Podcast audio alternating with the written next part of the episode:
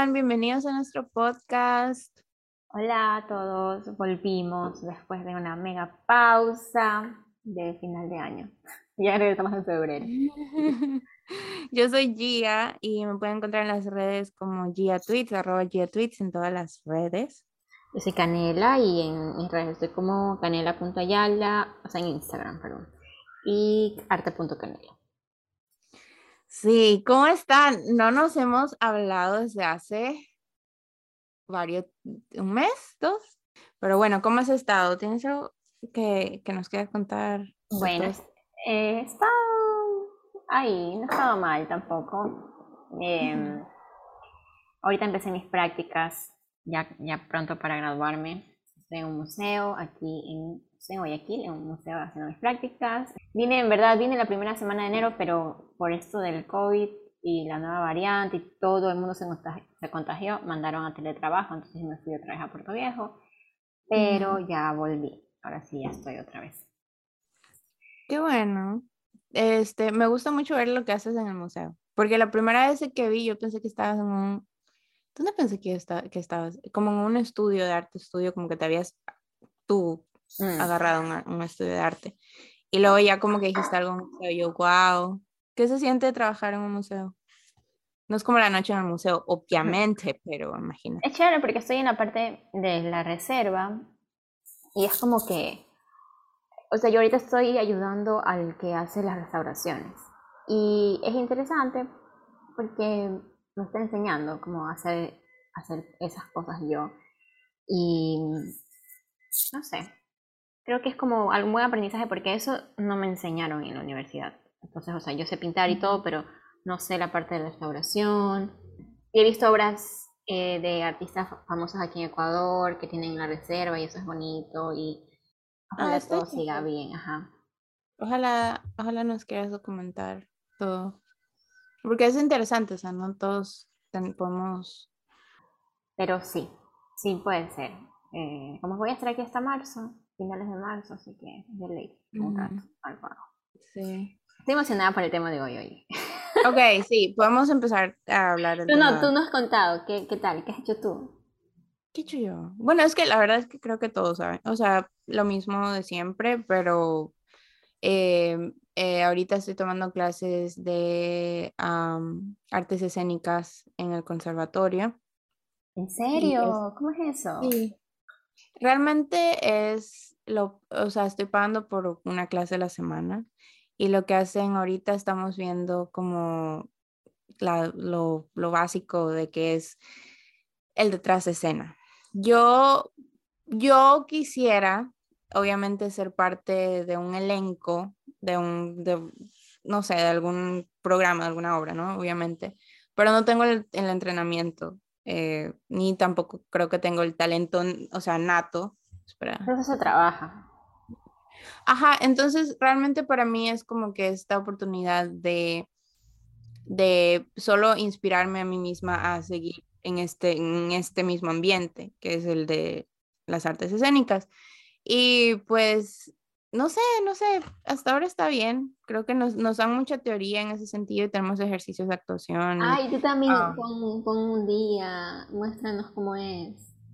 Sinceramente tengo miedo porque no es algo como de que quiero, como que a veces hasta, lo he contado en Twitter, pero a veces hasta me da miedo que, se, que suene como de I am an artist, which I'm not. Porque si alguien me dice como que Gia, canta algo algo, haz algo, y yo me voy a quedar fría porque siento que no, no tengo el, el talento suficiente realmente. Eso. Sí, pero tú sí cantas.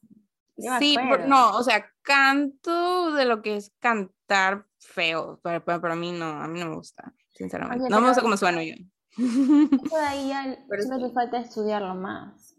Pero yo sí. pero, pero por ejemplo, que subas estos videos no significa que, o sea, no tiene que significar nada. Es como cuando tú empiezas a, no sé, empiezas, por ejemplo, yo puedo subir un video en una clase, no quiere decir que ya soy psicóloga. Sí, tengo, tengo, tengo eso de que no quiero, no quiero sentir de que estoy proclamando soy, tengo el talento para estar aquí, porque realmente no lo siento, no lo siento así. entonces, creo que algún rato. Es como cuando escribo, cuando escribo, escribo cuentos, antes yo agarraba y ponía como que estoy escribiendo y toda la cosa y ahorita ya no, porque siento que la gente va a decir, ah, escribes, entonces dejas, deja ver que escribes y yo les voy a decir no, porque no creo que soy buena. so, Pero eso no lo vas a saber, sino, o sea, eso, eso primero que, ¿cómo vas a saberlo si primero nadie, nadie lo ve? Sí, e, en Twitter me expreso más, como que es como que... Ya te voy a acosar ahorita en Twitter, ya a lo que acabemos. No, no, no he dicho nada, pero, pero realmente en Instagram me da mucho pendiente, mucho pendiente. Y mostrar ciertas cosas. Sí, tal vez, tal vez. I don't know. Quiero, quiero agarrar diferentes clases, o sea, quiero poder pagar más, pero no lo sé. Y también estoy con un grupo que es de edades como, como que lo toman como hobby y yo realmente quiero perseguirlo como profesión. O sea, me gusta la competitividad de una profesión. No porque yo vaya a ser profesional en esto, tal vez no pueda, pero me gusta que se tome en serio de esa manera y no que sea como de que, ay, we're just having a good time. Para mí, no sé, no funciona. Mm, y, ahí, y, y, en qué horario las personas que hacen eso se lo toman más en serio? Ya sabes. Realmente es quien está en el conservatorio full time. Y, Mm, y la mayoría de personas son, o sea, son, empezaron desde niños, entonces están ahí, son niños que, o adolescentes que ya han llevado años. Que empieces, eso es lo malo, o sea, porque yo me siento a veces mal que yo no continúe con el entrenamiento que yo tenía, por ejemplo, de, en las clases de canto que tomé en Puerto Viejo o, o clases de piano, guitarra, todas las cosas que a mí me metieron entonces sí me siento mal porque siento que no estoy, eh, vengo recién ahorita a querer hacer algo que muchos, muchas personas practican desde que son niños. Eso me cuesta, me cuesta. No voy a decir que no, sí, sí. Pero, pero creo que en muchas, yo he escuchado muchas historias de actores, no tanto de cantantes, pero más de actores, que han empezado a veces tarde, o sea, y sin preparación. Yo no he escuchado muchas. Usualmente siempre en la adolescencia. bueno, también adolescencia, pero, pero no sé, creo que sí se puede, nunca es tarde. Sí, creo que me siento a salvo diciéndolo aquí en el podcast porque creo que las personas que nos escuchan, la mayoría son parte de Twitterverse, entonces como de que, ah, ustedes ya saben. Pero a los que no, No, pues mucha suerte en eso. De ley te va a ir bien. Ojalá algún rato te animes, porque a mí me emociona mucho ver eso, cómo es atrás. A mí me parece muy interesante, muy interesante todo lo del teatro, la Mm. actuación. Y bueno, espero que creo que algo, algo que me, me motiva es, es, es, es eso de que las personas que te rodean realmente te impulsan a trabajar más en tus sueños. Y yo no tengo a nadie que le guste el arte escénico de esa manera o, o le guste, no sé, o que Oye, busque te voy a una presentar carrera a una amiga. Una amiga se graduó en artes escénicas recién. Ya le voy a decir. Quizás I mean, it's, it's fine, it's fine, solo que no, no, no me quiero poner presión porque siento que, tú sabes ya como yo me pongo, como de que, oh my God, ¿qué pasa si no, no sucede nada? Pero it's fine, everything's fine. I'm just living a day. Ok, Pero bueno, podemos hablar del tema de hoy. Ay, ¿Qué lo tema de hoy. ¿Qué? ¿Lo quieres explicar? No, explícale tú. Ok, lo que hicimos Canela y yo es, eh, nos reunimos y dijimos como que, ah, ¿qué, qué podemos hacer? Y tu- tuvimos la idea de que podemos ver un- películas que tal vez nos gustaban cuando estábamos pequeñas o adolescentes o cosas así. O que son como de algún impacto cultural grande. Claro, y volverlas a ver y ver nuestra reacción de ahora. Y esto para mí fue inspirado en, por ejemplo, la reacción que uno tiene de Twilight de cuando uno era, bueno, uno era adolescente. Ahorita uno ve muchas cosas que antes como que no se daba cuenta. Eso me pareció interesante que hagamos eso. Sí, y, y tal vez si es que mm, a ustedes les, les parece, podríamos hacer eso cada tanto, ¿no? Como tal vez ya después en las redes un poco más presentes y hablar sobre, sobre una buena película. Y bueno, la película para hoy es Grease, o en español Vaselina. Y, y tú, te, tú te acuerdas haberte la visto antes, hace años. Cuando, No, yo me acuerdo haberla visto, pero, pero siento que la vi, no me acuerdo si la vi en la televisión. Estoy casi segura que la vi en la televisión. Y fue como una especie de, como no le presté tanta, tanta atención, o sea, no sentí que me marcó algo, casi que la vi porque dije, ah, ok, es que esta es una película famosa y la tengo que ver. ¿Ya? Mm. Ok. ¿Tú cómo o sea, fue cuando te la viste? A mí, la cosa conmigo es de que en mi casa se crearon mucho con la cultura americana más que con la latina. Por eso pasaron años de que yo conocía quién era cantantes, pues no sé, o sea, eh, Billy Joel, whatever, a los 10 años y fui a la escuela un día y todos hablaban de Celia Cruz y yo no tenía idea de quién era Celia Cruz. Entonces me hicieron bullying al respecto, con, o sea, obviamente merecido, pero lo primero que hicieron fue ponerme toda la lista de clásicos eh, de, de, acá. Y el primero en la lista recuerdo que fue Gris. Y lo vi con mi papá. Ahora tenía unos siete años y la, toda la historia de él con mi papá le encanta, le, le encanta contar historias. Entonces, todo era de que él, cuando vivía en Los Ángeles, jugaba básquetbol en el campus de la película. De verdad. Ajá, y, y, todo el mundo me decía, ay, yo de joven, todo el mundo, él me decía, yo de joven también tenía un, como que la gente me decía que yo me parecía un poquito a John Travolta, y luego salía mi abuelita y dice que sí, es que se parecía. Entonces, toda era esta situación, ¿no? Oye, ahora que tú lo dices, es verdad, o sea, o sea, como que tiene un aire ya, pero tu papi es más moreno, pero tiene los ojos súper celestes y, y, y, tiene como la, la, forma un poco aquí, tiene toda la razón. Sí, o sea, y... muestra foto de tu papá de joven, por favor. Lo puedo poner, pero tengo miedo, tengo que me digan, ¿no? o sea, no tengo muchas fotos de él de joven, pero lo puedo pedir. y obviamente yo fan número uno de mi papá y yo es como de que entonces está la película de mi papá. Entonces me aprendí todas las canciones y me encantaba, me gustaba mucho. Pero eso sí, sí recuerdo la primera vez que la vi. Eh, ¿Tú no te acuerdas? Dices.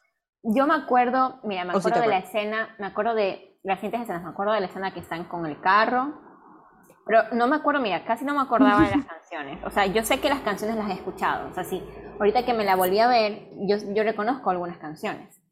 Pero más tengo recuerdo como que, así como, como imágenes que vienen a mí de la parte del, del carro, la parte en este, en este lugar, restaurante, este lugar de soda. Y el final, tengo como que muy marcada la, la, la escena en la que, en la que Dani mira para arriba en la parte que dice como electrify en algo así, y mira para arriba y se lanza al piso y ahí mira para arriba, ya, mira para arriba. Ahí esa parte también la tengo como en mi imagen así.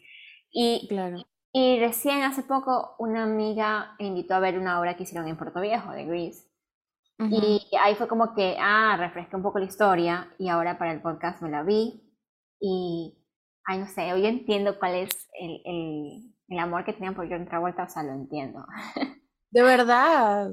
Sí, yo sí lo entiendo, porque eh, su, él tenía un carisma, una, tenía esas, me recuerda su mirada. Su mirada me recuerda a la mirada del de, el doctor McDreamy, de Patrick. ¿Cómo se llama el apellido? Sí, de Derek, Shep Derek Shepard. Sí, pero no había Patrick algo. Patrick, Patrick Dempsey. Dempsey. Ya, me recuerda un poco como esa mirada que tiene, pero al mismo tiempo, obviamente el personaje de Danny Zuko es como que Mira, toda la película, mejor dicho, toda la película tengo sentimientos encontrados. Si me explico, como entre, Ajá. entre como que me da una, una grima, hasta un cringe. Que busqué, por si acaso, busqué la palabra cringe en español porque necesitaba saberla y es grima. Así que prefiero usarla en español, pero bueno. ¿Grima? Grima. Oh, eso es bueno saberlo. Sí. Okay, okay, Grima, es cringe en español. Bueno, entonces me daba mucha grima porque era como que, como que o sea, ay no, esos hombres son unos hombres asquerosos, o sea, en su forma de actuar, si me explico, como, como, que la mujer solo sirve para una cosa, y esto de...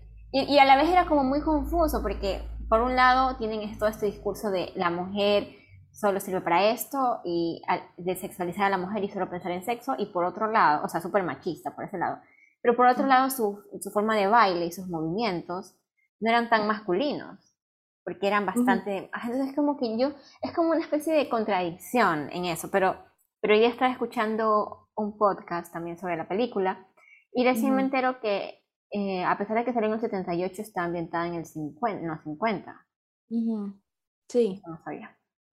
Oh. Pero, ¿te recuerdas tu primera impresión, la primera vez que viste la película? O sea, ¿recuerdas qué pensaste o no? No, no me acuerdo. Ok, ok. Bueno, yo sí tuve un progreso de cuando la vi, por ejemplo, a los siete años, no entendía nada de lo que estaba pasando. Pero para mí, lo más memorable aquella vez fue, you know, cuando hacen el mooning, de que está en el baile y hay una televisora. Entonces todos estos pendejos vienen y dicen como que, ok, vamos a hacer esto y se bajan los pantalones y ah, muestran. Ajá. Eso fue para mí lo más choqueante que me quedó de que, ok, esa es la película de que eso pasa. De ahí no, no sabía quién es Sandy, quién el otro, no sabía. Luego lo vi como 10 años después y recuerdo que mi impresión más grande fue Rizzo. La amé con todo mi corazón, o sea, su canción, todo, fue, fue increíble. Y de por si a mí me gustaba Kiniki, a mí nunca me gustó este Danny. A mí me gusta Kiniki, no sé por qué. Yo sé como que, ah, qué guapo. Y me gustaba. No, es, guapo, es cierto que es guapo. No, no voy a negarlo, es bien guapo. Pero. ¿Y te gustó el personaje de Rizzo? Me gustó el personaje de Rizzo. No sé por qué razón, simplemente me gustaba la canción, la de There Are Worse Things I Could Do. Y creo que en ese momento, no sé, me, me resonó como de que de verdad esta mujer es, no sé, guarda todas estas emociones, porque ella estaba, esto va a haber spoilers antes que nada, o sea, de la película. Ay, esa película y todo el mundo tiene que haberse la visto, o sea, es imposible. o al mm, menos tiene que saber de qué se trata. Sí. Lo, lo, el background de Rizzo es que Rizzo es una de las Pink Ladies, entonces es como este grupo popular de la escuela donde llega Sandy, que es la nueva chica desde Australia y toda rubia y es la típica Mary Sue, la, la que ella no fuma, no toma, entonces en cambio las Pink Ladies son libertinas, a ellas les gusta tomar y fumar, entonces la quieren como que, que se una a, esto, ¿no? Y pues son medias mean, son medias malas, pero al mismo tiempo tienen esta historia que es la de, la de cada una, la de Frank, ¿cómo se llama? Frenchy. Frenchy, la que quiere ser, eh, ir a la escuela de belleza. La de la otra que tiene novios. Y luego está Rizzo, que ella está de novia con el amigo de Danny. ella, ella estuvo con Danny también, ¿no?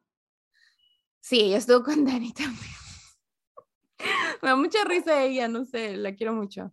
Y pues a la final, me da risa que también no hay cattiness de que Rizzo estuvo con Danny y Kiniki y Danny son amigos y a ellos les vale. Porque Kiniki la quiere a Rizzo. Y bueno, ella sale embarazada, ¿no? O sea, no, perdón, tiene un pregnancy scare. Ella piensa que puede estarlo. Entonces, eh, pues es muy dura, ella es muy dura, como de que no se veía vulnerable. Entonces, ¿Tú dirías que ella, ella es, tu, es tu personaje favorito? Sí, es la más interesante para mí. Fue como, es, fue este prototipo de mujer que yo, no, yo nunca le había puesto atención, porque usualmente yo quería ser, la, yo quería ser como en el sentido de que yo admiraba a las Vanessa Hudgens. En ese entonces... A Gabriela, que sería tipo... A Gabriela. Ajá, en cambio aquí fue como algo muy distinto. ¿Sabes qué sentí cuando ahorita que me la vi? Siento que me recordó un poco a, Troy Bolton, o sea, a Zac Efron. No tanto, o sea, en verdad sí, sentí que tenía un poco parecido, porque como esto de la presión, de sus amigos, y allá es como que no puedes cantar porque tus amigos te critican, y acá es como que no puedes ser el chico bueno porque tus amigos te critican. Pero bueno, fuera de eso, realmente lo que me recordó, más que, bueno, a Troy Bolton y a Zac Efron, fue una forma en la que hablaba John Travolta, o sea, su forma de hablar, no sé si es que Zac quiso imitar la forma en la que habla, en la que habla ahí, pero fue como en la forma en la que, como en la que se reía o en la que, la que miraba los lados, no sé, me recordó un poco, me recordó un poco a él. Y personaje favorito, sabes que no. Me gusta, me gusta Dani, aunque es súper, súper, como súper básica. Pero me gusta Dani porque, porque siento que él en verdad es un chico tierno ya. Como que siento que no era, como que con la presión de sus amigos la primera vez que ve a Sandy la trata mal, ya. no es que lo estoy justificando, pero siento que la trata mal y luego se disculpa y luego se disculpa y, e intenta hacer las cosas mejor, igual después otra vez hace las cosas mal, pero al final, antes de que ella se, se convierta en, en, algo diferente, con la ropa y toda la cosa, antes de su transformación... ¿qué? Sí, él, él también como que... Claro, no, o sea, eh, me gusta que él como que ya decide, o sea, ya se, va, ya se graduó del colegio y dice, ya, sí, yo tengo esta camiseta, no importa, yo, ustedes me importan amigos, pero yo me importa también Sandy, entonces voy a hacer algo por ella. Como que ya deja esto de lado, deja de lado como luce. Mientras que en cambio yo creo que Sandy en vez de ah, ir para como que mejorar, empeoró. como que dijo, eh, voy a quitarme eh, mi personalidad, asumiendo que su personalidad sea todo lo que ha sido en la película. O tal vez también una forma de, liberarse y decir, ok, voy a probar esto. No sé. Claro.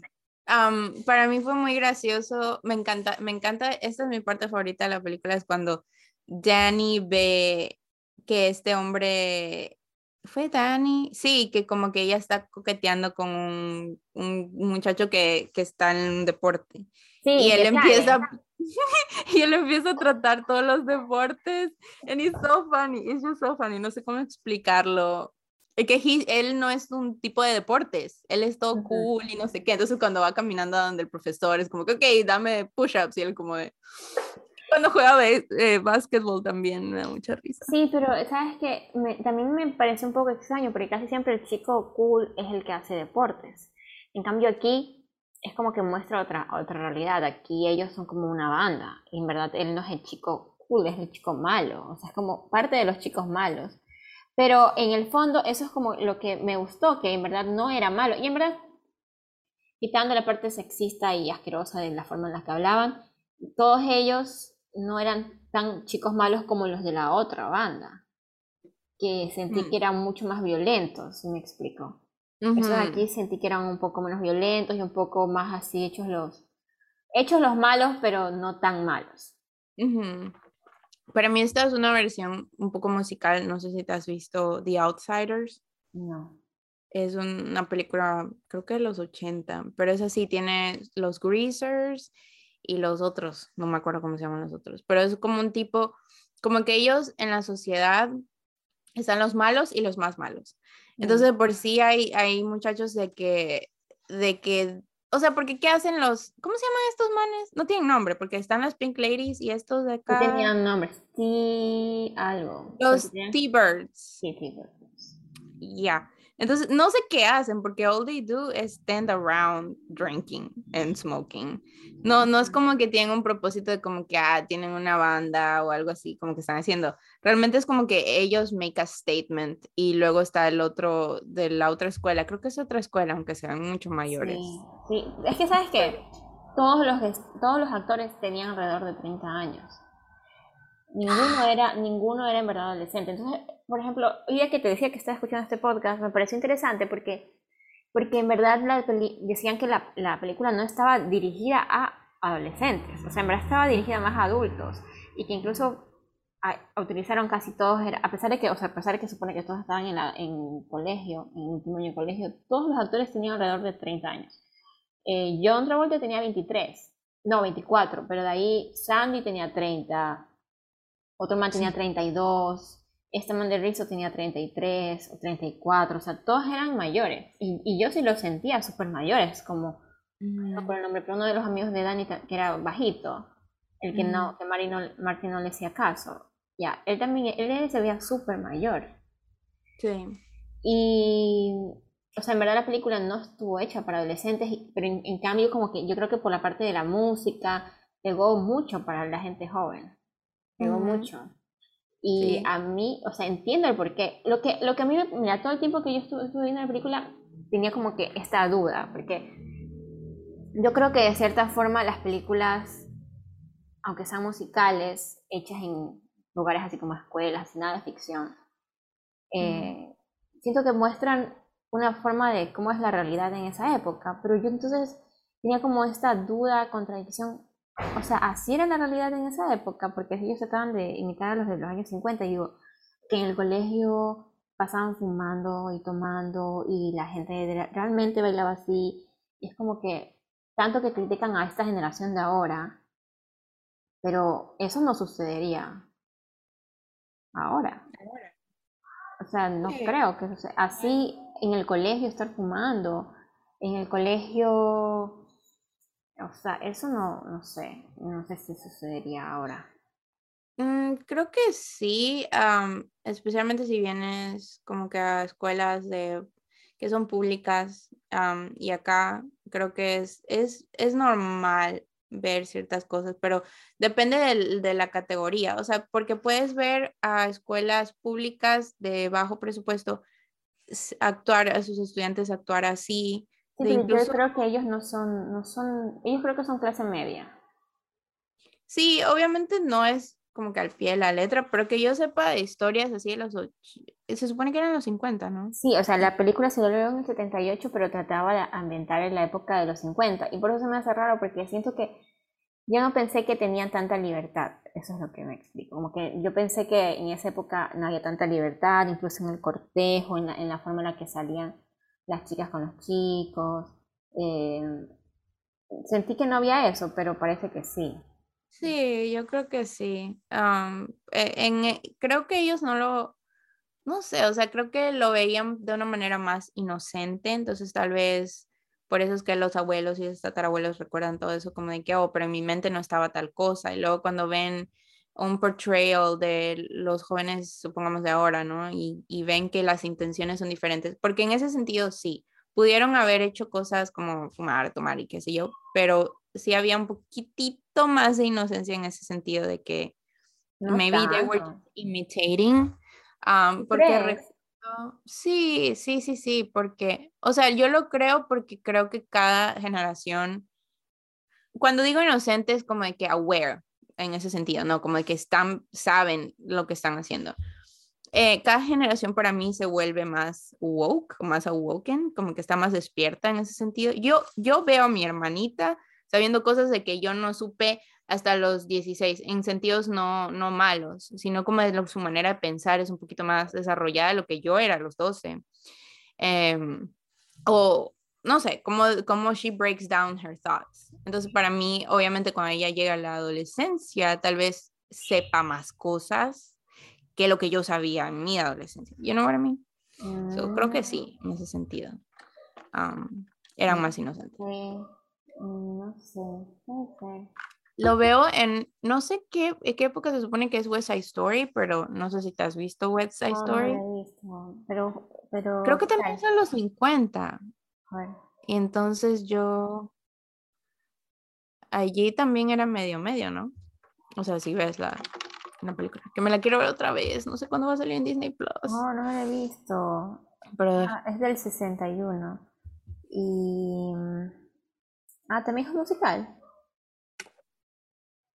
Es inspirada Romeo y Julieta. Oh. Ya no la voy a ver. Ahorita la verdad eh, terminé, terminé la película con ganas de ver todas las películas de John Travolta de esa época. Me quiero ver eh, Fiebre de sábado por la noche porque no me la he visto. Y me quiero ver Pulp Fiction, que nunca me la terminé porque me parecía muy... Oh, yo quiero saber qué opinas de Pulp Fiction. Yo soy la única, el único ser humano que no me gusta Pulp Fiction. Me han de cancelar, aunque... No, a mí cuando empecé a verla no me gustó. O sea, literalmente, yo, mira, yo hice esto. Yo me la empecé a ver y digo, chuta, es que está una... Todo el mundo, mega película. Todo el mundo se disfraza de Uma Thurman. O sea, todo el mundo tiene que tener algo bueno. Si yo así me siento, a ver. Me dice, ¿qué es esto que estoy viendo? O sea, ¿qué es esto? Y, por ejemplo, me acuerdo que había una conversación sobre una hamburguesa y yo como, ¿qué, clase de película es esa? Pero un amigo me explicó que a él, le encantaba justo esa escena. Y yo, pero, justo esa escena yo decía, me parece un desperdicio de tiempo. Y él dice que lo que le gustaba de la película era como que en todas las películas las conversaciones tienen como que son perfectas, como que tienen muchas, o sea, tienen un porqué, pero aquí era simplemente una conversación X, cosas que pasan en la vida tipo de conversaciones que no saldrían en otro tipo de película.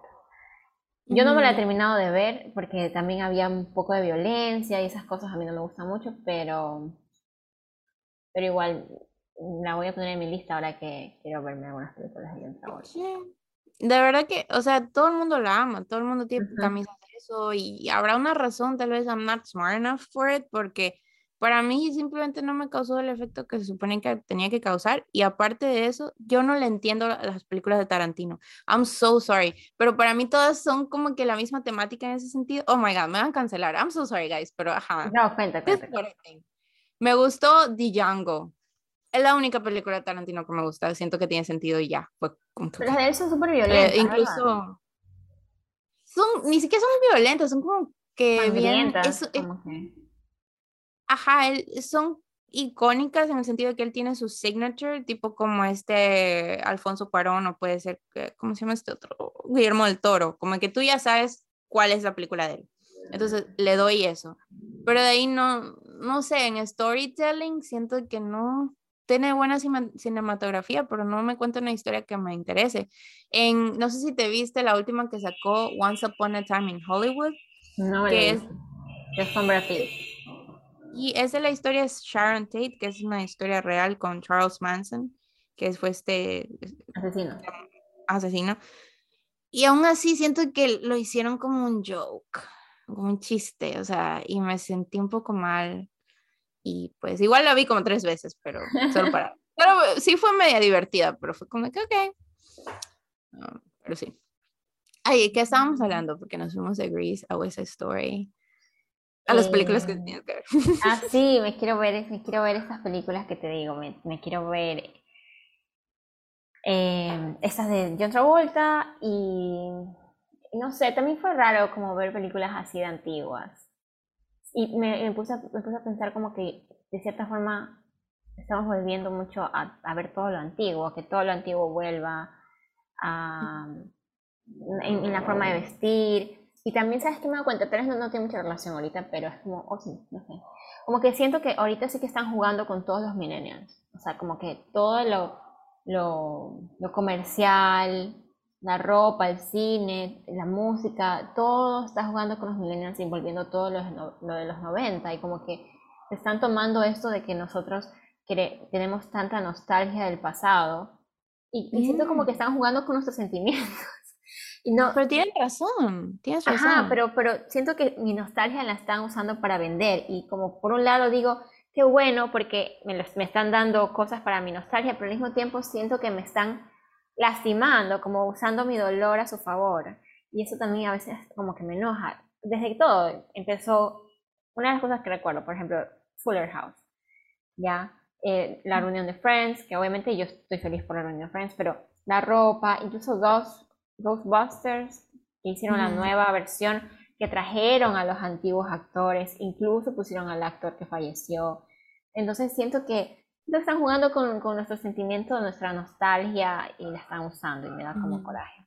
La música que ahorita están sacando incluso las canciones de reggaetón viejas, las están trayendo a, las, están sacando unas versiones. wow, eh, no soy eso. Sí, sí lo creo, pero creo que para mí mi reacción ante eso es como que diferente porque siento que me da un propósito de vida. Yo vivo en nostalgia, siempre he sido nostálgica y siento de que it just makes sense to me de que, de que incluso se adapte a nuevas generaciones porque ah, puedo decir, por ejemplo, mi abuelita tal vez o mi, mi salió en el 60, mi, o mi papá, quien sea, eh, puede decir como que, oh my god, esa Story lo están haciendo nuevamente. Eh, la versión de Steven Spielberg me gustó más que la original. 100%. Entonces siento que es como esta nueva etapa de tratar de hacer las cosas diferentes y de una mejor manera. No todo sale. Por ejemplo, me muero porque alguien haga Lara Croft nuevamente. o que hagan cada que veo una película clásica. Sí, pero no, no me gustó. No salió sí, bien. sí hay, es una actriz, no me acuerdo el nombre, pero sí, sí, sí hay. Pero creo que sí hay, hay ciertas cosas que, que, se pueden hacer mejor. Creo que si tienes la oportunidad de hacerlas mejor, sí vale la pena. Pero otras cosas, supongamos como Harry Potter o yo no sé, clásicos de los clásicos, The Outsiders. No es tan clásico. Pues.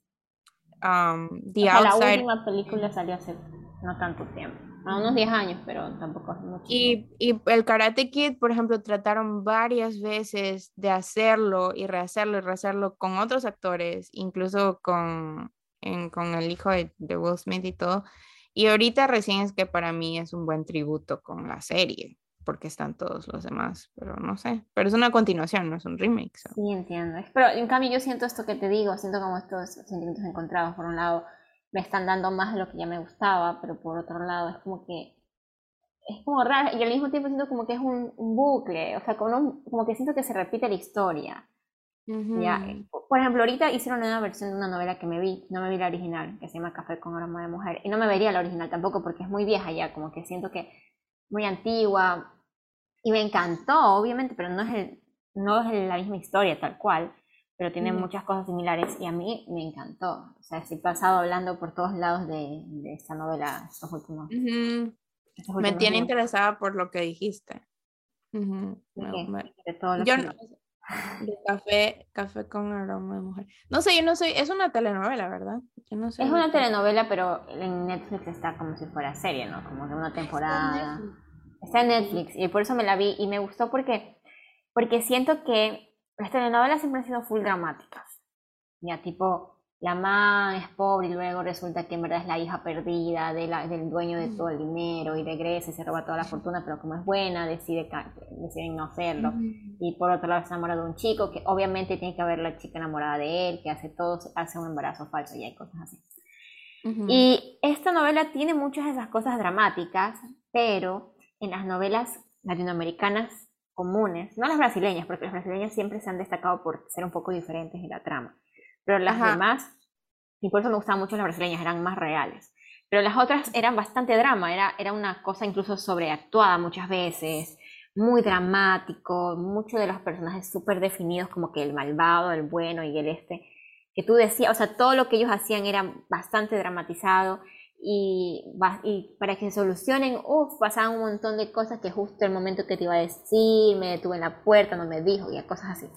Y esta no tiene tanto, o sea, no lo tiene en un momento que, que te carga, sino que, al, sino que sientes que las cosas se van dando. E, e, incluso al final lo sentí hasta un poco rápido, la forma en que se solucionaron las cosas, pero me gustó mucho la novela. Fuera de que obviamente el actor me encantó, el actor es muy lindo, pero fuera de eso me gustó la novela en general, me gustó la música, aunque al principio cuando me veía la novela la música la odiaba tanto que, tanto que la escuchaba, pero ahorita en cambio ya escucho la playlist. Pero bueno, así que te la recomiendo. ¿Pero qué se trata, de qué se trata la historia? Ya, la historia está basada en una novela que fue hecha en el 94 y fue hecha por Fernando Gaitán, que fue el mismo es el creador de Betty la Fea. Y como saben, o si no saben, bueno, les cuento que Betty la Fea es la novela que ha ganado, tiene un récord Guinness por ser la novela con más versiones en todo el mundo. La han hecho en todo el mundo, desde Rusia, China, o sea, todos los países, creo. Como ciento, ciento, no sé cuántas versiones, pero tiene demasiadas, tiene el récord en eso. Bueno, el creador de esa novela, de Betty la Fea, antes de crear Betty la Fea, su primer éxito fue Café con aroma de mujer. Y fue un éxito porque mostraba el proceso de cómo se hacía el café en Colombia. Y Colombia, el, café para los colombianos y para la cultura colombiana es demasiado importante porque, porque rodea todo lo que ellos hacen. Ya es como muy, es como, no sé, como en Manabí el verde, algo así, como que está muy arraigado en su cultura. Entonces fue como que en esa novela en esa época mostraron los cafetales y mostraron la historia y todo. Bueno, y ahorita la trajeron acá y se trata sobre, hasta el presente, se trata sobre una familia que son los Vallejos, que son dueños de una hacienda que se llama Hacienda Casablanca. Y en esta hacienda, en la época de la cosecha, llega una chica con su mamá.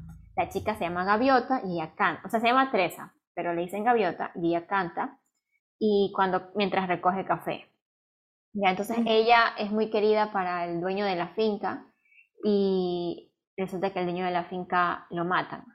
Y al matarlo, viene eh, uno de los hijos, tiene, él tiene cinco hijos, uno se llama Iván, los importantes ya, como que para contar un resumen pequeño, Iván, que es el, el, mayor y es el que se ha hecho cargo de todo, pero el man es el malo.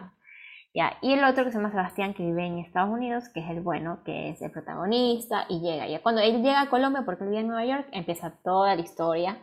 Eh, él se hace como, él se enamora de Gaviota y bueno, pasan cosas con él. Pero la verdad es que la novela está muy bonita y tocan temas actuales, tocan temas como el racismo, como la homofobia, como, mm. eh, como la decisión de la mujer de tener hijos o no tener hijos, eh, el clasismo, y uy, tocan temas muy, muy, muy, muy actuales y los tocan de una forma chévere, no tan cargados, o sea, a mí me gustó mucho.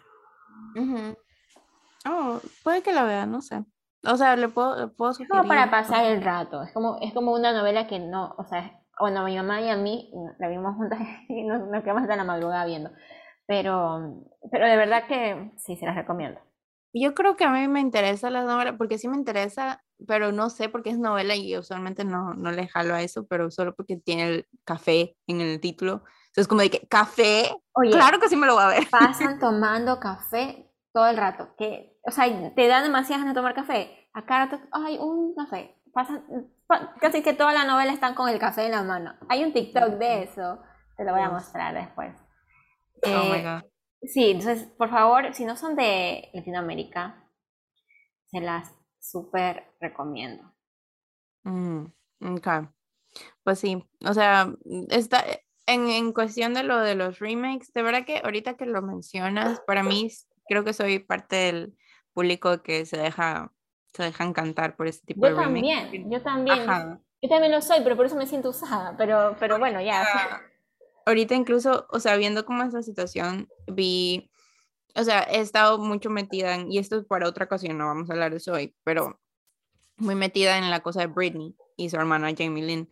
Y entre eso me he enterado de cosas del reboot que iba a pasar de Soy 101, que es una serie que a todos nos gustaba, pero llegó al punto en que, o sea, viendo cómo a veces utilizan esto de la nostalgia con, como cash, tú sabes como hay, hay actores y actrices de que solo tienen un hit.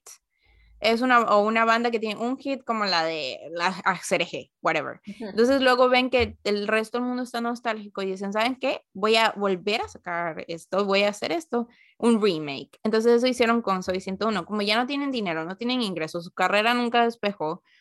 Es como que vamos todos de vuelta a lo que sí nos dio dinero para aprovecharnos de la nostalgia de estos manes y pues hacemos dinero. Y a veces es muy corrupto, es demasiado corrupto, solo les importa el dinero. Eso, eso es lo que yo te estoy diciendo, porque yo obviamente disfruto, disfruto porque están calmando mi necesidad de ver todas estas cosas que ya no están. Pero al mismo tiempo es como que me siento usada, es como que ya detente, ¿por qué me haces esto? o ¿por qué estás abusando? Como lo que tú dices, por en este, en este caso es muy obvio, como que ellos no hicieron nada más y quieren volver a eso. Sí. Ya. Pero espérense, aviso, aviso de parroquia. Voy a decir algo que sale en No Way Home. So, exit parroquia. Aviso parroquial. Voy a decir spoilers de No Way Home, Spider-Man No Way Home. So, oh, aviso, no saben. Estás como los Dios mío. Que dan en la misa.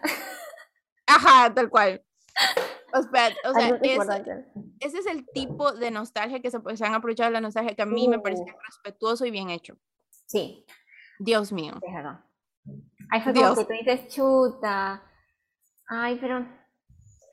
Pero por ejemplo, ¿en cuál yo siento que no ha sido bien hecho? Just like that.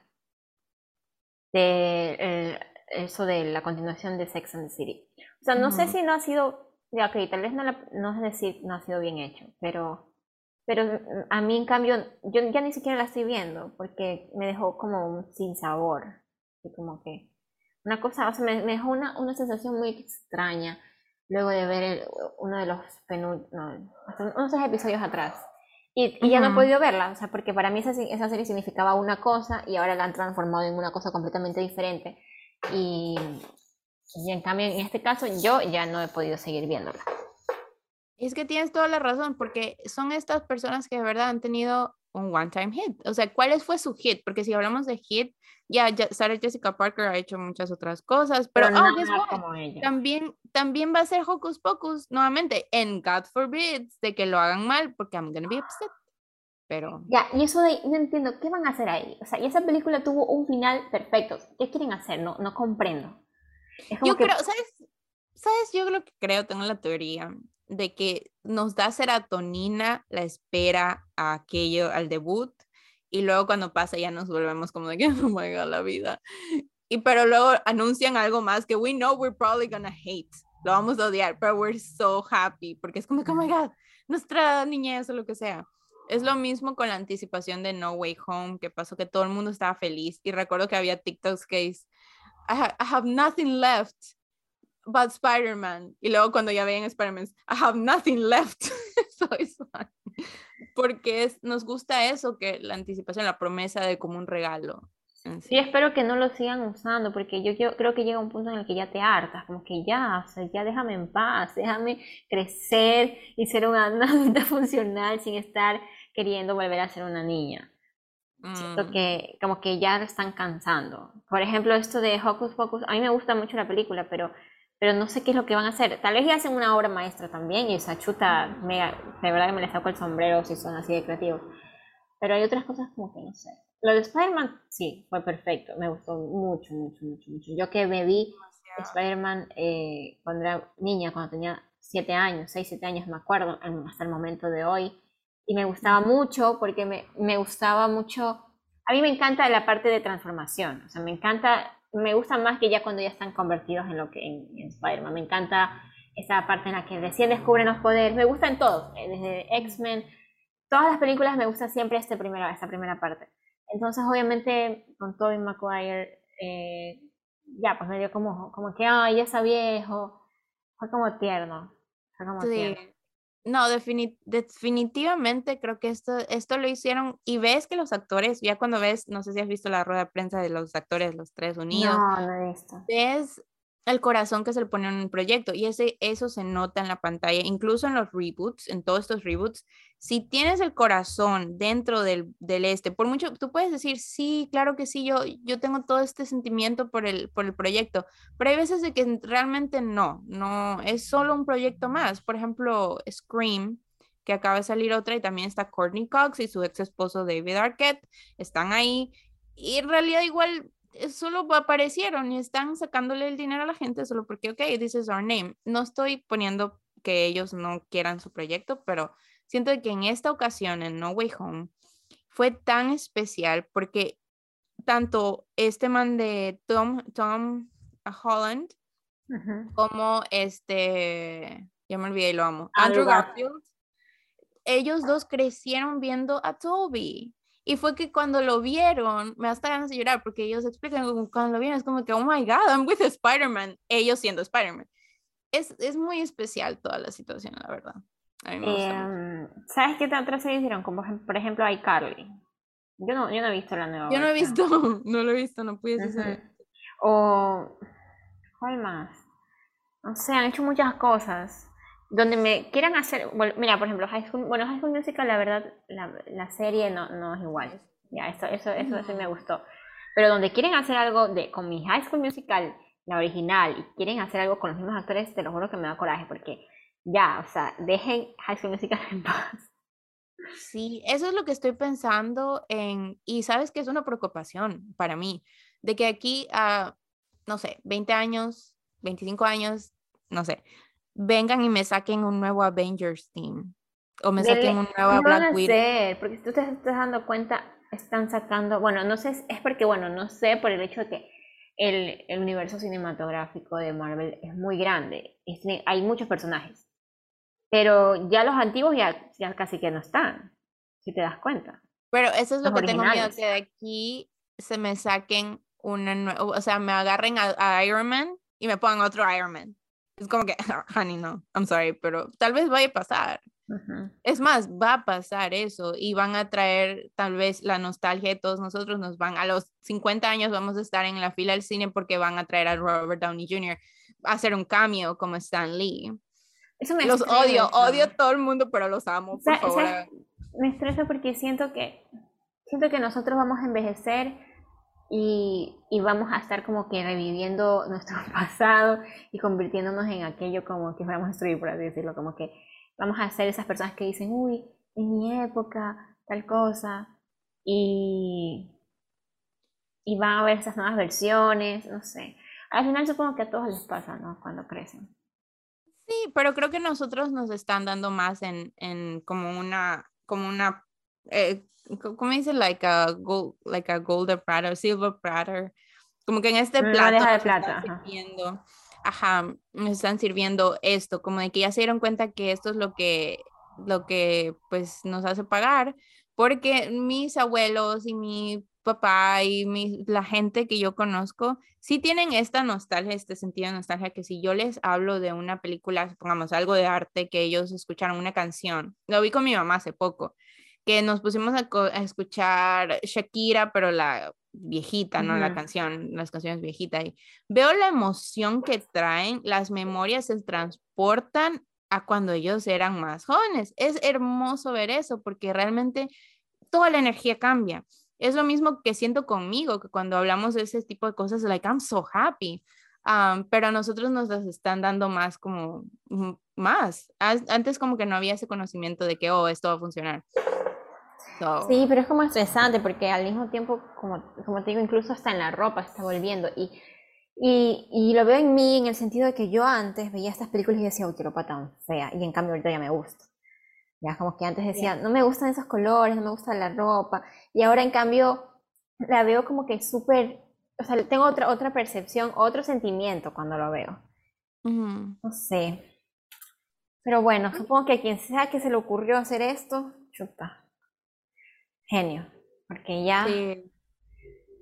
También estábamos viendo con mi hermana y su novio, estábamos viendo Los Piratas del Caribe porque queremos ver todas las películas. Y, oh my God, estábamos viendo y yo de, es que me encanta esa película, me encanta todo el concepto de piratas, me encanta todo eso, siento que no lo han hecho. Y en mi mente, literalmente, fue a, mm, ¿qué pasa si hacen un remake? I would be there. Mm, Pero, oh my God, I would, I would pay for it. ¿Sabes qué quisiera que pueden, pueden estar haciendo? Orgullo y prejuicio también. También pensé, pero nunca le van a ganar a los 2005, lo siento. ¿Tú crees? Porque, oye, porque hubo una serie que es la del 95 y que esa serie fue wow y todo el mundo, y la verdad es que en esa serie Mr. Darcy me daba la misma vibra, o sea, la misma vibra que el actor después. Es ¿Sabes cuál? ¿Sí te acuerdas cuál es el actor? sí, este, Colin Firth. No sé cómo se llama. Ah, ya, él. Pero en cambio la chica, para nada. Como yo me vi primero la del 2004, cuando, me, cuando vi eh, la versión del 95, la chica para mí no nada que ver con Elizabeth. Eh, mm. Tal vez, yo creo que sí podrían estar haciéndola. Pero no sí, pero igual van a preferir, todo el mundo va a preferir, creo, creo yo, la 2005. Es que está muy bien hecha, incluso si te lees el libro también es igual que el libro, y si no te lees el libro igual te va a gustar. A mí me, gusta más la película, a mí me gustó más la película que el libro, la verdad. Sí, es que la película tiene esos elementos preciosos de te transporta, la película te transporta, los sonidos, el background noise, todo, Joe Wright es las miradas, todo, todas las miradas, o sea, como él, él, decía tanto, o sea, todo. Habla, hablando de Orgullo y Prejuicio, ¿sabes que leí hace poco? Que eh, la, la, escena de la mano was, eh, no sé si improvisada o la pensó este hombre, el actor. O sea, fue mm. algo que me dijo, ¿sabes qué? Es como, you know, that touch, we're gonna do como que vamos a hacer una escena solo de la mano. Cuando, cuando ella se baja del carro. Cuando él ayuda a subir y, luego hace la mano como, es que es tan importante porque hace la mano como de, como que le dio electricidad y yo, oh my god, Uy, yo estaba obsesionada con esta película a los 15 años. Chicos, no tienen, chicos y chicas, no tienen idea. Yo me fui de viaje por mis 15 años y el vuelo era de 13 horas. Y ¿sabes? Te lo juro que pasé viéndome esa película y la escena de, el, de cuando están bajo la lluvia y la escena de cuando él la va a buscar en la madrugada, me la vi en inglés y en español por lo menos unas 20 veces. O sea, repetía, repetía. Porque como ya saben, yo amo tener crush, un crush en las películas que veo en las series y me obsesiono por un tiempo. Entonces, con Mr. Darcy y esas escenas, todo, o sea, yo suspiraba por la forma en la que él la miraba, o sea, la forma en la que ese actor, esa mirada que él pone bajo la lluvia, como que muriéndose de deseo y sufriendo contra sus propios prejuicios y, dejando todo lo que puede de lado, es como que tú sentías el sufrimiento y el amor ahí era una cosa increíble. Esa película, incluso viéndola con los ojos de hoy día, es difícil de criticar porque está ambientada en otra época y porque tú ves como, o sea, es difícil de criticar, no sé, incluso con, con la es que, Claro, es que la cosa es de que pues Jane Austen hizo un gran trabajo en portray the actual like woman gaze, o sea, fue hecho, estos, estos hombres tal vez no existían en ese entonces, pero fue el dream man, ella soñó un hombre perfecto y you know what, this is what we get. es, es, preciosa. ¿Qué año fue escrito el libro? Escrito en 1813, 1813 y estamos en el 2022 y yo siento que aún ahora se puede, ajá, se puede leer, se puede, se puede ver la película. Ay, me encanta. incluso Emma, eh, o sea, todas las cosas de Jane Austen son como bien, son bien portrayed, ¿no? Pero te juro que esa, ¿saben que cómo fue la cosa con Orgullo y Prejuicio? Yo recuerdo, tú no sé si estabas en la escuela, pero siento que sí lo estabas. Por alguna razón recuerdo, no yo y mis amigas en el, en el, en el salón, por, eh, tengo la memoria que Canela estaba ahí, pero no estoy segura porque ella también estudió en otra escuela, pero éramos mi amiga María C, Emily y según mi memoria Canela, que me contaron de esta película porque yo nunca la había visto y las tres fue, o sea, en mi memoria, porque es que no sé si estabas ahí, pero bueno, te voy a incluir en la memoria. Las tres fue como de, ¿cómo no te has visto esa película? No puede ser, no sé qué. Y me la pintaron. Y me la pintaron tan bonita que yo fue como que no, necesito saber, ver esa película. Me la fui a comprar y fue una maravilla. Fue una maravilla. No, me quería morir, de verdad. Es una película maravillosa, de verdad que sí. Se las recomendamos. Incluso te deja esto de, de que como chica no quieres estar en los mismos estándares me acuerdo de la, de la amiga de, de Lizzie, ¿cómo se llama esa man? La que, la que hay, voy, a, voy a hacer un TikTok pronto, porque ya cuando cumpla 27, que dice, tengo 27 años, no tengo, no sé cuándo, no tengo futuro ni un prospecto, ya soy una carga para mi familia. Dios mío, my God, that scene is so iconic. Pobrecita. La presión. y yo, yo en mi mente, aquel entonces, yo decía como que, pues, que en ese entonces, tal vez, you had to be married. Es que eso era tu futuro, como que a los 16 y lo que sea, ya tenías que andar buscando marido. Pero yo tenía 27 y yo no, yo no sentí que era muy joven. O sea, en ese momento cuando yo me la vi, yo dije, mm, bueno, 27. Y, 27, mismo se muere, y no, pues es que yo antes, para mí, 20, 20 ya era una, una adulta. Claro.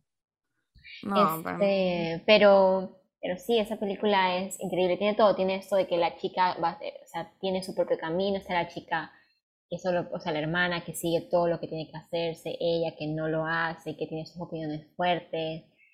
Eh, Ay, me fascina. Pero todo, todo está ese trend de Men Written by Women. Me encanta eso de que ahorita estamos como que mirándolo de esa manera porque vemos a las autoras y como ellos han descrito a los hombres en, y son como, they're just, it's just so beautiful, it's just so beautiful. Um, ciertos, ¿no? No todos, pero... Oye, una pregunta, tú qué sabes de Andrew Garfield. Dicen, yo he visto que dicen que él es como que hubiera sido escrito por una mujer. ¿Qué pasó con, con Emma? ¿Por qué terminaron? Porque se ven como que tuvieron una relación muy bonita. Muy bonita, sí. Pues no sé por qué terminaron, sinceramente, no sé si fue por, por cuestiones de trabajo, etcétera. Creo que sí, porque siguen hablando. O sea, en una... La tipo La La Sí, sí, muy parecido a La La Land. En una entrevista ahorita todos le preguntan, bueno, un señor le pregunta, y bueno, ¿y qué ha dicho Emma? No sé si te la viste, no. la entrevista. Sí, le pregunto como de que, ay, ¿qué ha dicho Emma? ¿Cómo así? Y pues él no le pudo decir nada a nadie, no le tenía que guardar el secreto. Entonces dice, sí, me estaba texteando cuando salió el whisper de que tal vez él vaya a estar. Ella le texteó y le dijo, ¿estás en esta de Spider-Man? Y él, no, claro que no, ¿qué te pasa? No sé qué. Y que al parecer ella y su esposo fueron a verla al, al cine y lo vio y le dijo, you're such a jerk o algo así, le texteó. Ahí. es muy bonito. Yo, te digo, yo iba a decir, ojalá que ellos estuvieran juntos, pero ella ya se va a casar. Ya se casó, ¿no? Tiene un hijo ya. Qué bestia, no lo puedo creer, qué pena.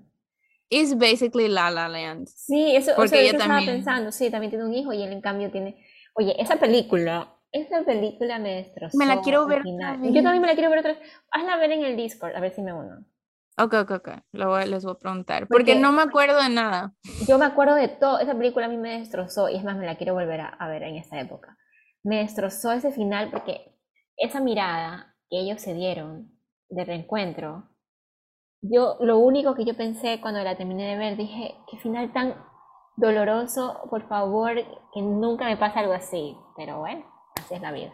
Doloroso. No, sí duele. Sí duele porque yo no lo veía venir. Yo recuerdo que eso fue lo que me quedó.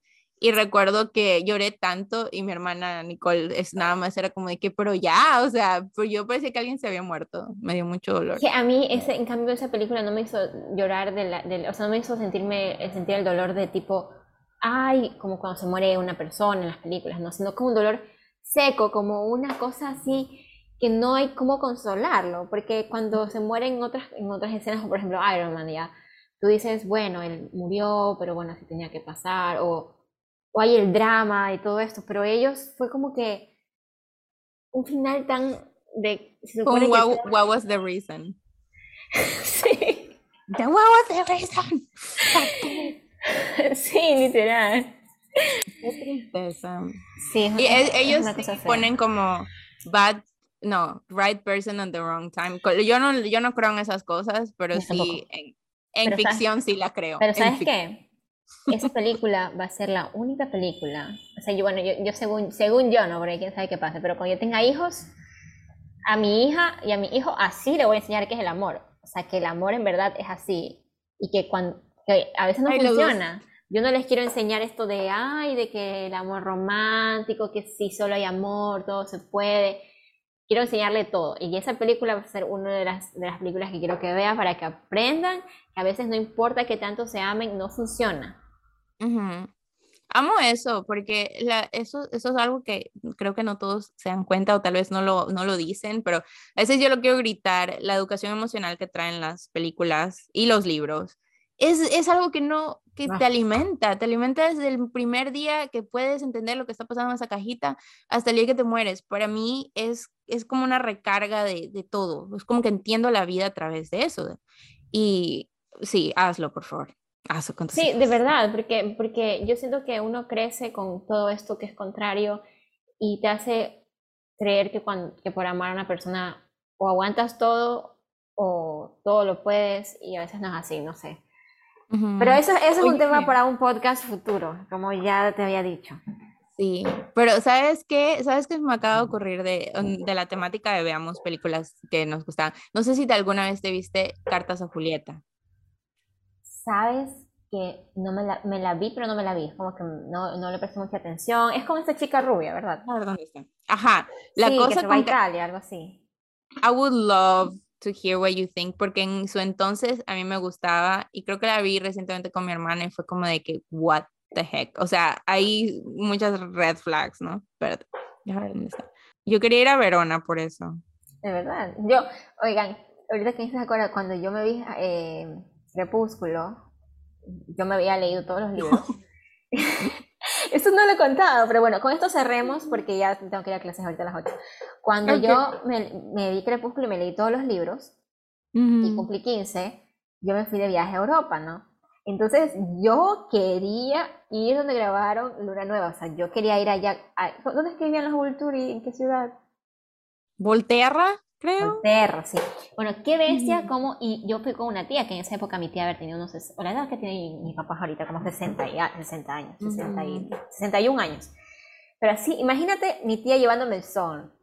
Fuimos, llegamos, yo dije, tía, es que yo quiero ir a ese lugar. Entonces fuimos de viaje a Pisa en un tour y yo le pregunté a la señora, ¿cómo llego hasta acá? ¿Qué hago? Y me dice, no, mire, llegan de tal forma, pero es que ahí no fue grabada la película. Imagínense cuando recién uno empezaba a buscar en Google, o sea, no es que yo tenía toda la información.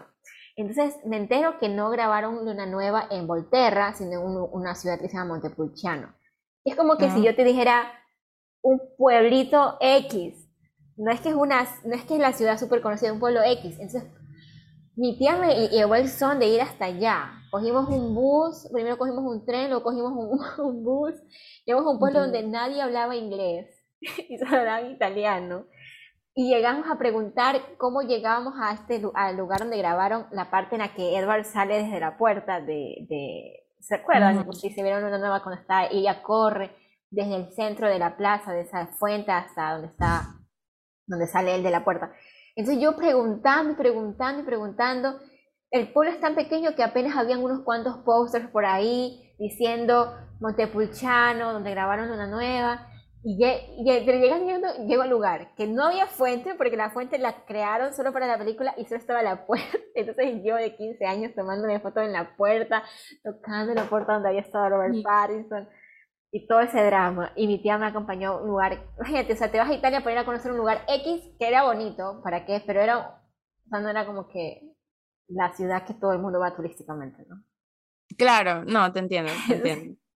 Es como que si vayas a New York pensando que no, no tienes internet, no sé, vives en algún lado y vayas a New York y es como, ah, ¿cuál es el café donde van los friends? Y te digan que no, se grabó en Los Ángeles. como Ajá, algo así. Pero bueno, yo sí llegué al lugar donde grabaron, por lo menos, pero fue como que... Venga. Sí, Canela me trajo, creo que me trajiste una medallita de, de, Team Jacob y no, yo estaba obsesionada en ese entonces con la vida de Canela, porque ella se fue a este viaje y tenía las fotos más cool que hasta el día de hoy yo siento que son súper cool. Son fotos muy bonitas, o si nos quieres compartir. sí, me acuerdo que eran bonitas. No, yo solo me acuerdo de... Voy a compartir la foto de, del viaje. Tengo que buscar... Uy, ¿dónde estarán esas fotos? Me muero. En Facebook. No, pero la foto en la que yo estoy con la puerta, pues yo sí, yo me tomé fotos en esa puerta como tú no tienes idea. Dios mío, me había olvidado que esa, esa, foto existía, te lo juro que si no, no la encuentro. Creo que la vi, sí, porque yo estaba obsesionada y era como de que, oh my god, se fue para allá. Fue, fue hermoso, fue un viaje que recuerdo como que sí yo lo hice, por alguna razón. Ah. Uy, ahorita que me, ahorita que me acuerdo de ese viaje, ahora voy a buscar estas fotos cuando vaya a Puerto Viejo porque no puede haber hecho tremendo viaje para que las fotos se pierdan. Pero bueno. Oh my God, la dejamos con mucha ansiedad. Sí, la verdad que sí, no, no es, ni, no es ni broma. Tengo que saber dónde está. Sí, ahorita está como que holy shit, oh my god, new anxiety club. Pero bueno, creo que esto es todo por este episodio. Espero que les haya gustado. De verdad que nos divertimos y esperamos, obviamente, ser más constantes. Ahí está la foto. No puede ser el peace sign. We're so millennial. I love it. Es, es el peace sign, estás haciendo así, ¿verdad? Oye, sí, en esa época yo pasaba haciendo así. Y por si acaso, todas mis fotos, hasta los 19 años, yo hacía el dog face. Esa era mi pose para Yo todavía lo hago, qué horror, Dios mío, yo nunca voy a Yo la verdad sí he dejado un poco de hacerlo. No, amo porque incluso otra vez, guys, I'm so sorry, no way home spoilers, uno, dos, tres cuando Andrew, cuando Andrew, cuando, sí, el Spider-Man de Andrew se va y Toby hace así, como que se despide y el peace sign y yo, he's a millennial, Dios mío, lo amo. Oh.